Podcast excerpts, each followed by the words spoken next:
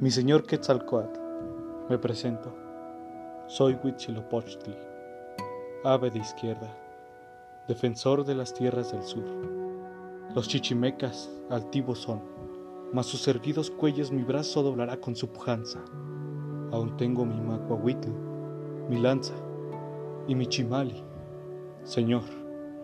Mas agudas flechas acostumbradas a marchar derechas al corazón del pérfido enemigo.